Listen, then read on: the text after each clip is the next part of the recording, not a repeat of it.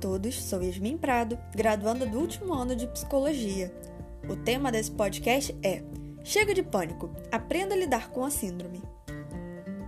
Primeiramente, é preciso esclarecer que a síndrome do pânico é um dos tipos dos transtornos de ansiedade, assim como o transtorno de ansiedade generalizada, transtorno obsessivo-compulsivo, transtorno do estresse pós-traumático e entre outros. O ataque de pânico se difere da síndrome do pânico, visto que no ataque é um evento único, consiste em um pico muito alto de ansiedade ou medo intenso que pode durar poucos minutos a horas. O nível de ansiedade é tão alto que leva o sujeito a acreditar que realmente está tendo um ataque cardíaco e de que irá morrer. Consequentemente, muitos acabam indo para o hospital, porém, não é encontrada nenhuma evidência que confirme seus sintomas por um fator físico. Síndrome do pânico irá consistir então em recorrentes ataques de pânico, ou seja, no momento em que o sujeito passa a ter esses ataques com mais frequência. Desta forma, o diagnóstico deve ser clínico e a comprovação ocorre por meio de uma avaliação desses sintomas, juntamente com o número de ataques que vem ocorrendo. Diversos sintomas estão envolvidos no pânico, como a sensação de perigo iminente, medo de perder o controle, taquicardia, sudorese, tremores, falta de ar, dores abdominais, calafrio, náusea, dor de cabeça, tontura, desmaio, dificuldade de engolir, dormência ou formigamento e entre outros. É muito comum que o sujeito passe a ter medo frequente de outro ataque de pânico esse medo pode ser tão intenso a ponto de realmente gerar um outro ataque.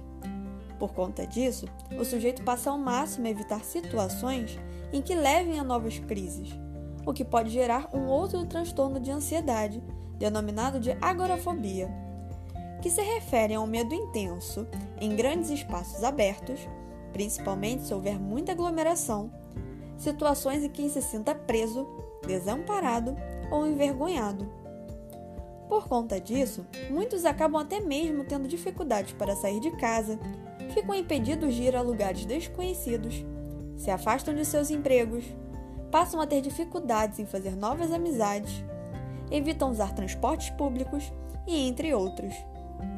Ou seja, a síndrome do pânico afeta diversas áreas da vida do sujeito. Muitas causas podem estar associadas à síndrome, como fatores genéticos e ambientais estresse, uso de certas substâncias como determinados medicamentos, álcool, drogas e o conteúdo dos pensamentos.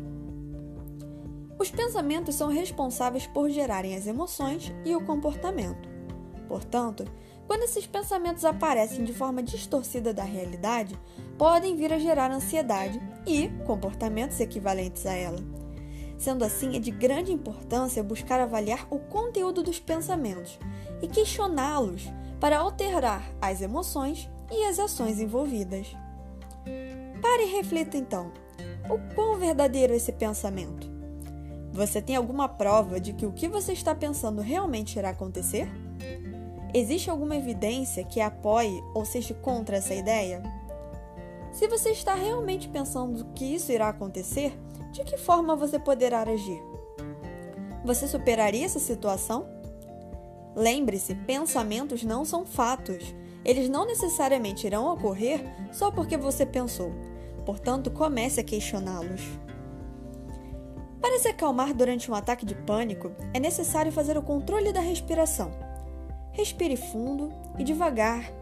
Inspire pelo nariz lentamente. Segure o ar por 4 segundos e o libere pela boca gradualmente. Repita quantas vezes for necessário. Esse tipo de respiração auxilia na diminuição dos batimentos cardíacos e, consequentemente, acalma.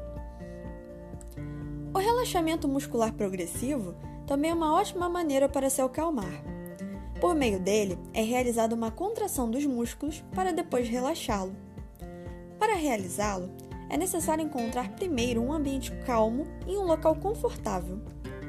Comece fechando as mãos fortemente até sentir uma tensão. Mantenha essa posição por 10 segundos e solte bem devagar. Em seguida, encolha os ombros para cima.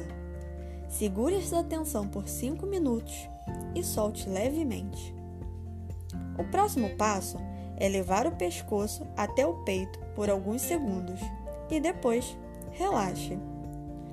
O mesmo deve ser feito com as costas, ao inclinar o corpo para frente, de modo que fique curvado por 10 segundos e volte à posição normal de modo gradual. Em seguida, estique os dedos dos pés como se fosse ficar na ponta deles. Segure a tensão por alguns segundos e solte. Repita esses exercícios e mantenha atenção nas sensações. Sinta o corpo tensionado e relaxado. Mantenha sempre o controle da respiração.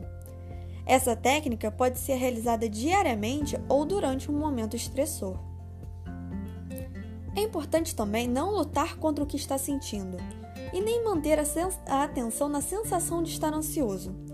Quanto mais se concentrar em tudo o que está sentindo naquele momento, mais a ansiedade irá aumentar. Busque então fazer um movimento ao contrário. Tente agir como se não estivesse ansioso e externalize esse sentir. Passe a, contemplar as coisas que estão acontecendo ao seu redor, ao invés de focar em si mesmo. Pratique atenção plena. Realize atividades diárias e mantenha a concentração no momento presente. Foque no aqui e no agora. Por exemplo, tome um banho quente e se concentre na sensação da água caindo pelo seu corpo. Beba algo quente e busque prestar atenção no sabor, no cheiro e na temperatura. O uso da imaginação também é uma excelente maneira para se acalmar. Imagine um local em que você se sinta seguro, relaxado e em paz. Pode ser em sua casa ou até mesmo em outro local de sua preferência.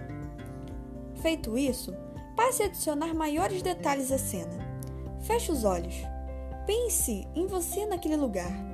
Os sons que estão presentes, o cheiro, o sabor de algo neste local seguro e sinta realmente a sua presença ali. O tratamento da síndrome do pânico é realizado por meio da psicoterapia. Ao longo do processo, o psicólogo irá buscar as causas do pânico, ensinar ao paciente sobre seu transtorno, levá-lo a diversas reflexões a fim de modificar os pensamentos, as emoções e o comportamento. Trabalhará com a utilização de técnicas para o alívio dos sintomas, a prevenção de recaídas e entre outras coisas. Caso seja necessário o uso da medicação, o psicólogo fará um encaminhamento para um profissional qualificado a fim de trabalharem juntos para garantir uma melhor qualidade de vida para o sujeito. Porém, é válido ressaltar aqui a medicação não anula o tratamento com a psicoterapia, visto que a medicação estará atuando apenas para o alívio dos sintomas. A prática de exercícios físicos, meditação, a regularidade do sono e o consumo não exacerbado de café e bebidas alcoólicas também auxiliam no tratamento da síndrome do pânico. Amigos e familiares também possuem um importante papel ao lidarem com alguém que está em pânico. É preciso conhecer os sinais e os sintomas para reconhecer um ataque. Confortar a pessoa com palavras que a acalmem. Não julgar ou criticar o que ela está passando. Enfatizar que aquela sensação é passageira e não a levará para a morte. Auxiliar ao sujeito a observar as coisas em sua volta, ao invés de ficar focando nos sintomas e na sensação de estar em pânico. Fazer a técnica da respiração junto com ele, incentivá-lo a falar o que está sentindo, a conversar sobre suas preocupações, escutando-a com atenção.